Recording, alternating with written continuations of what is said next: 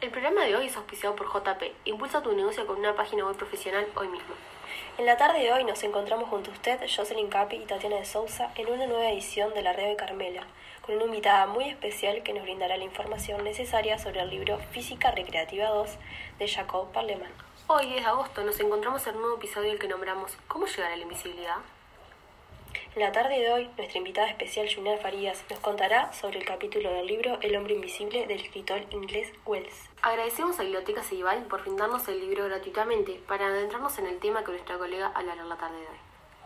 Comenzaremos por entrar en el tema, el cual nuestra invitada Juliana va a desarrollar en este programa. Como siempre, nos basaremos en las inquietudes de ustedes, nuestros oyentes. Pero antes de eso, nuestra colega Tatiana les va a contar de qué hablaremos. El tema de hoy tratará sobre el escritor Wells, en su novela El hombre invisible, en donde él intenta convencernos que lograr la invisibilidad es perfectamente realizable.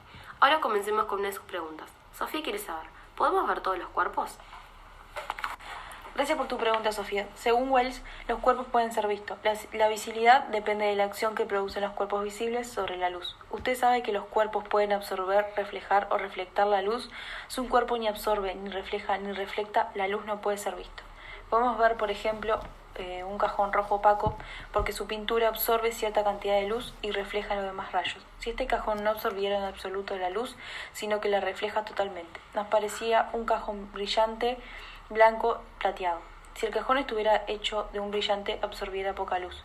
Su superficie total también refleja poca luz, solamente en algunos sitios, en las aristas, se refleja y reflectaría, produciendo una visión luminosa de brillantes reflejos, algo así como un esqueleto luminoso. Vamos entonces con la segunda pregunta, que llega del interior del país por Carlos. ¿Qué pasa cuando machacamos un trozo de vidrio? Muy interesante. En este caso lo que sucede es que cuando machacamos el vidrio y se convierte en polvo, se hace mucho más visible en el aire, es decir, se convierte en polvo blanco opaco. Juliana, ¿por qué ocurre esto? Fácil, porque al machacarlo hacemos que se multiplique el número de facetas de vidrio en que se refleja y reflecta la luz. Una lámina de vidrio no tiene más de dos caras, mientras que el polvo de luz se refleja y refracta en cada granito que atraviesa, por lo cual es muy poca lo que consigue pasar a través del polvo pero si este vidrio blanco molido le echamos en agua, desaparece en el acto. Bueno, para finalizar con las preguntas responderemos a las interrogantes de Morena. ¿Obtuvo resultados positivos con el procedimiento de la invisibilidad?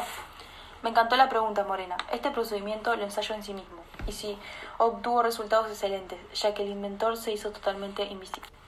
Bueno, se nos fue otro programa. Queremos agradecer a nuestra invitada de lujo por compartir esta tarde de sabiduría y también agradecer a todos nuestros oyentes por estar del otro lado con sus inquietudes que nos ayudan a progresar en nuestros programas. Agradecemos a la confitería Dolce María por la merienda que nos brindan en nuestras tardes. Les recordamos que al final de nuestro programa, las primeras 10 llamadas tendrán un 25% de descuento en su lunch, mencionándonos. Hemos llegado al final. Gracias por compartir nuevamente otro episodio de la radio de Carmela. Nos reencontramos el próximo domingo con un nuevo invitado que nos brindará un nuevo desafío. Saludos.